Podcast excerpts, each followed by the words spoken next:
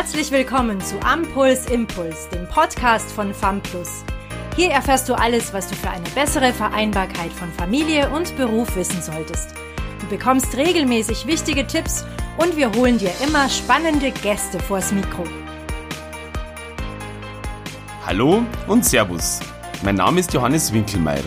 Wir sprechen heute in unserem Pflegepodcast zum Thema pflegebedürftige Kinder und Jugendliche. Die Pflegebedürftigkeit bei Kindern und Jugendlichen stieg 2019 stark an. Damit haben aktuell ca. 216.000 Kinder und Jugendliche einen Pflegegrad. Dieser gestiegene Anteil spiegelt sich auch in der FAMPLUS Pflegeberatung wider. Mit Manuela Bukcacoglu und Markus Oppel darf ich heute zwei ausgesuchte Experten und Spezialisten auf diesem Gebiet begrüßen. Wir werden in vier Episoden über dieses wichtige Thema sprechen. Heute, in der ersten Episode, beschäftigen wir uns mit dem Thema, was bedeutet Pflegebedürftigkeit und welche Voraussetzungen müssen bei Kindern und Jugendlichen vorhanden sein.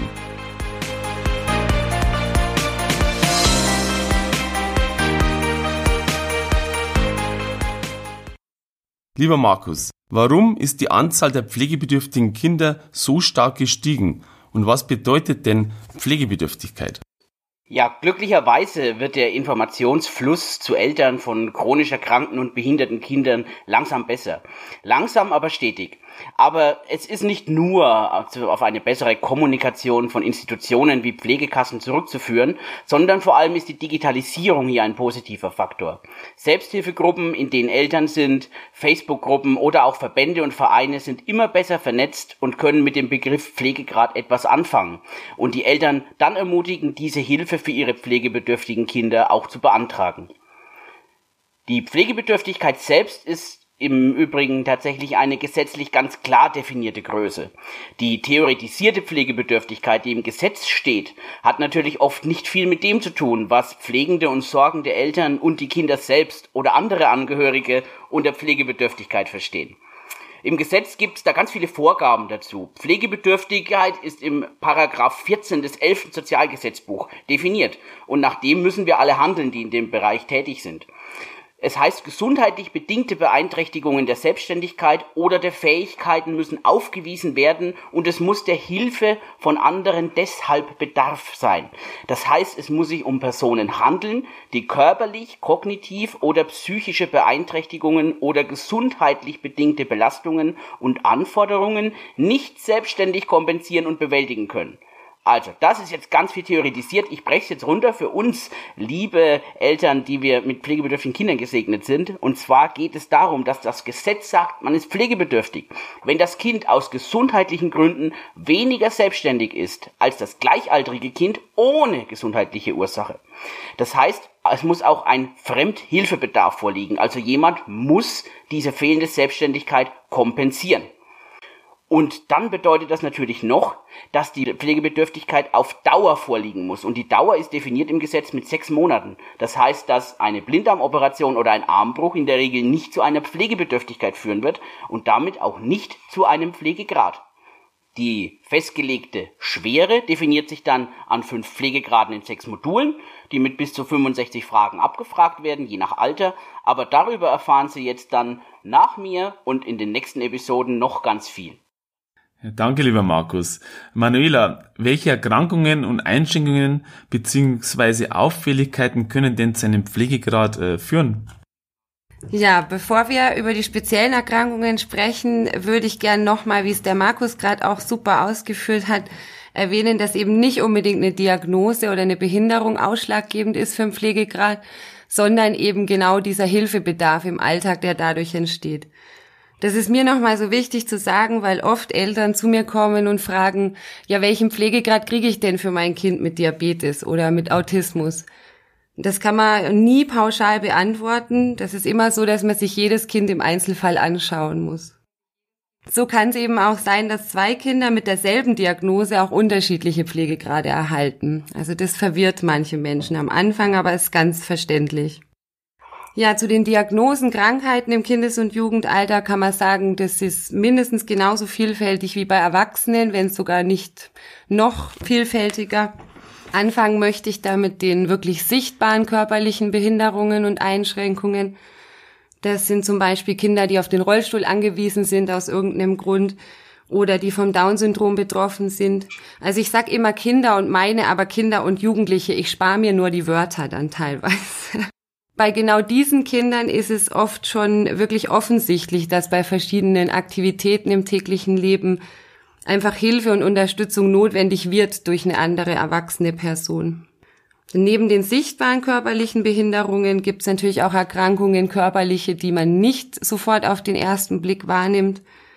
Das sind dann Kinder und Jugendliche mit Diabetes, teilweise starker Neurodermitis, auch Krebserkrankungen und Asthma zählen dazu.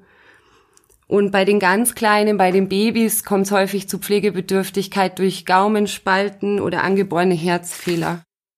Als letzte Gruppe der pflegebedürftigen Kinder ist mir ganz wichtig zu erwähnen die psychisch erkrankten Kinder und Jugendlichen, weil ich mich als Pflegeberaterin eben auf diese Kinder spezialisiert habe, begleite ich in der Regel überwiegend Eltern von Kindern mit ADHS oder Autismus-Spektrumstörungen. Teilweise auch, was in letzter Zeit eher zunimmt, das FASD, die fetale Alkoholsyndromstörung aber auch Kinder mit ganz äh, globalen Entwicklungsstörungen, die dann nicht näher bezeichnet sind. Bei älteren Kindern und Jugendlichen kommt es auch immer häufiger vor, dass die unter Angststörungen leiden oder unter Depressionen. Und auch all diese Einschränkungen können eben zu einem deutlich höheren Unterstützungsbedarf durch Eltern oder Bezugspersonen führen. Das zu erwähnen ist mir deshalb so wichtig, weil ich die Erfahrung gemacht habe, dass die Eltern von körperlich kranken Kindern eher zeitnah informiert werden, wie das der Markus vorhin auch schon gesagt hat. Also das Bewusstsein steigt, die Ärzte informieren immer besser, auch die Kliniken, dass eben diese Kinder einen Hilfebedarf haben und Anspruch auf Pflegegrad. Aber leider muss ich immer wieder feststellen, dass das bei psychiatrischen und seelischen Erkrankungen nicht so ist. Also dass da die Kinderpsychiater, die Kinderärzte oder auch die Therapeuten eben noch nicht so gut aufklären können, weil sie es teilweise selber nicht so gut wissen. Markus, du hast dich äh, auf Kinder und Jugendliche mit seltenen Erkrankungen spezialisiert. Was bedeutet das äh, für dich in der Praxis? Ja, interessanterweise äh, habe ich mich natürlich aus einem bestimmten Grund auf das Gebiet spezialisiert, nämlich ich habe selbst Kinder mit nicht alltäglichen Erkrankungen und habe festgestellt, dass man da noch ganz anderen Beratungsbedarf hat, als wenn man eine standardisierbare Erkrankung hat. Das heißt, wir haben tatsächlich vier Millionen Menschen mit seltenen Erkrankungen, die in Deutschland leben.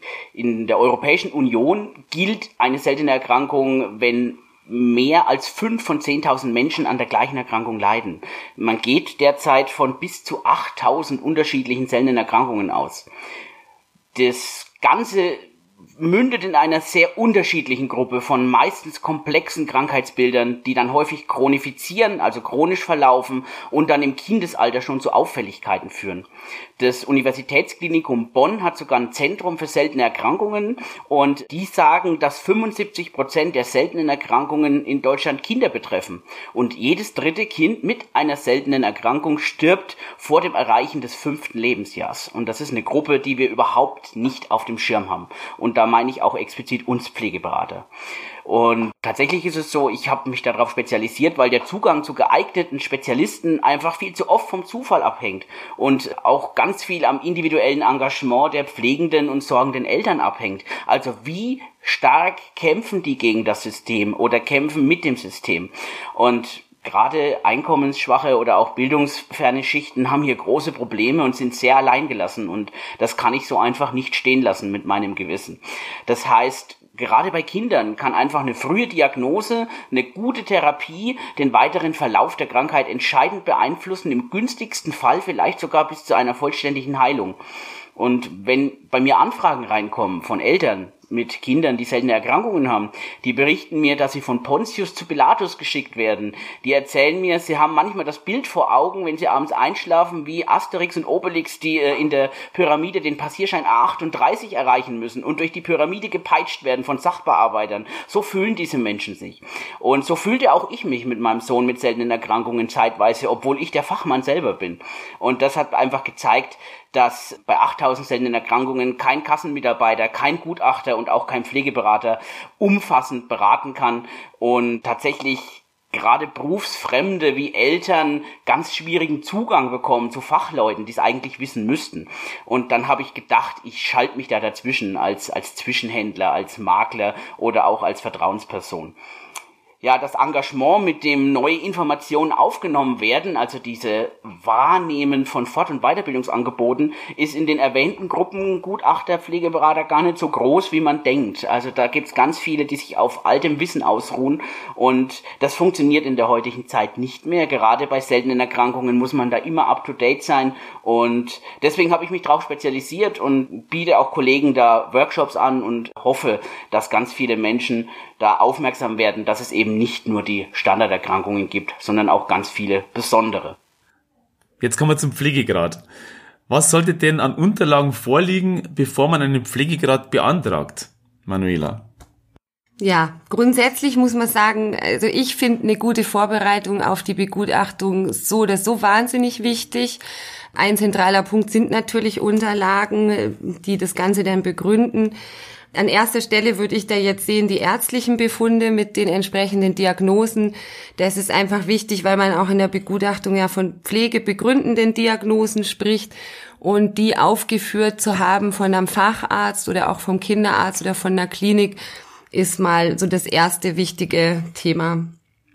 Bei körperlichen Erkrankungen ist wichtig, auch einen Medikamentenplan dann vorzuhalten, aktuellen, eine Auflistung der Hilfsmittel, die benötigt werden im Tagesverlauf und auch wichtig verordnete Salben oder Sprays, dass die dort auch mit auftauchen.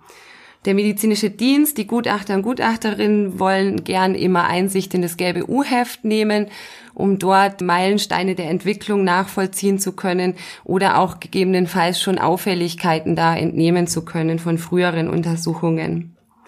Bei Schulkindern wird immer gern das letzte Schulzeugnis noch eingesehen. Wobei man hier sagen muss, geht es nicht um die Leistung, um die Noten des Kindes, sondern vielmehr möchte der Gutachter einen Überblick haben, wie ist das Arbeits- und Sozialverhalten bei dem Kind in der Schule oder ist es dann eher nur ein familiäres Problem. Was zusätzlich immer noch sehr gut ist, wenn das Kind aktuell Therapien besucht, wie Frühförderstelle, Ergotherapie oder Logopädie, dass man hier die Therapeuten bittet, nochmal eine aktuelle kurze Stellungnahme zum Kind zu schreiben, um hier einfach auch nochmal den Förder- und Hilfebedarf zu unterstreichen. Wenn das Kind in die Kita noch geht, recht klein ist und hier auch Auffälligkeiten zeigt oder einen hohen Förderbedarf hat, ist es auch sehr sinnvoll, die Kita-Erzieherinnen zu bitten, hier nochmal einen kurzen Bericht zu verfassen. In der Regel ist es kein Problem. Was dann noch wichtig ist, finde ich, das rate ich all meinen Eltern, sich auch selbst gut vorzubereiten. Früher hat man Pflegetagebuch gesagt, das Wort benutzt man an sich nicht mehr, aber ich finde es trotzdem sehr wichtig und sinnvoll, mal gerade bei psychischen Erkrankungen auch über ein oder zwei Wochen sich so ein Notizbuch mitzuführen und mal sämtliche Auffälligkeiten oder Unterstützungsleistungen, die man so im Tagesverlauf einfach so ganz selbstverständlich tut, mal mitzunotieren. Denn für Eltern ist es häufig schon Normalität, ihr krankes Kind zu begleiten und man hat selber gar keinen richtigen Überblick mehr darüber, was man eigentlich zusätzlich tut. Das gibt einem dann auch ein besseres Gefühl für die Begutachtungssituation, um da einfach auch Beispiele nennen zu können und besser vorbereitet zu sein. Was man sich auch vorher noch überlegen sollte, ist, wie viele Stunden in etwa man pro Woche als Eltern oder als Betreuungsperson zusätzlich für das Kind benötigt. Denn das wird bei der Begutachtung auch abgefragt und es ist immer sinnvoll, wenn man sich vorher schon mit diesen Fragen auch selbst beschäftigt hat. Am allerbesten ist natürlich, wenn man dieses, diese ganze Vorbereitung mit einer Pflegeberaterin Pflegeberater gemeinsam macht es geht einfach leichter von der Hand und man vergisst auch nichts und die Pflegeberater können auch mit dem fundierten Fachwissen dann zur Seite stehen und vielleicht nochmal nachhelfen bei Dingen, die noch fehlen oder noch benötigt werden. Herr Markus, die Zahl der pflegebedürftigen Kinder ist ja gestiegen. Ich glaube, viele haben den Weg gewählt, einen Antrag zu stellen auf Pflegegrad bei der Krankenkasse, Pflegekasse. Markus, wie, wie beantragt man einen Pflegegrad? Und auch ganz wichtig, welche Kette an Ereignissen trete ich als pflegendes Elternteil dabei los? Was erwartet mich dabei?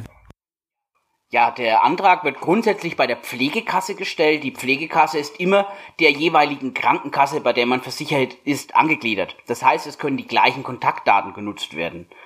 Der Pflegegradantrag kann formlos gestellt werden oder mit dem kassenspezifischen Antrag, der unterschiedlichste Ausmaße haben kann und manchmal auf der Homepage der Krankenversicherung heruntergeladen werden kann, manchmal telefonisch oder per E-Mail angefordert werden muss. Aktuell sind auch digitale Angebote im Werden, die die Beantragung erleichtern oder verbessern wollen. Da ist aber noch nichts auf dem Markt, sodass wir momentan noch hier sehr oldschool vorgehen müssen. Und ich empfehle tatsächlich einen kurzen Brief, eine E-Mail oder da hätte man nämlich dann das Übermittlungsprotokoll und damit die Fristen gewahrt und keine Gelder verloren. Optimalerweise ein Fax, in dem man Leistungen aus der Pflegeversicherung, denn so heißt der Antrag auf Pflegegrad formal nämlich korrekt, beantragt.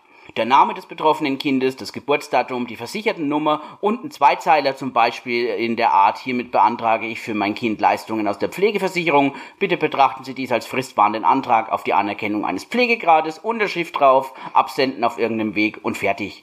Und, ganz wichtig an dieser Stelle, beantragen Sie bitte, sofern vorher noch nicht geschehen, direkt eine Pflegeberatung mit. Sie haben da nämlich einen Rechtsanspruch drauf und ich empfehle, diesen auch zu nutzen. Ganz dringend empfehle ich dies. Danke. Danke, äh, liebe Manuela, danke, lieber Markus. Vielen Dank für das wertvolle Gespräch unserer ersten Episode.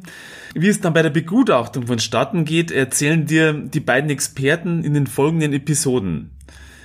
Wenn du jetzt noch Fragen zum Thema hast, darfst du dich gerne an die FAMPLUS Pflegeberatung wenden. Wir beraten hierzu individuell und vor allem ganz wichtig neutral. Danke, dass du bei diesem Podcast dabei warst. Wenn du weiter am Puls bleiben möchtest, schau auch gerne mal auf unserer Homepage vorbei www.famplus.de. Wir freuen uns, dich in der nächsten Folge wieder begrüßen zu dürfen. Bis dahin wünschen wir dir alles Gute.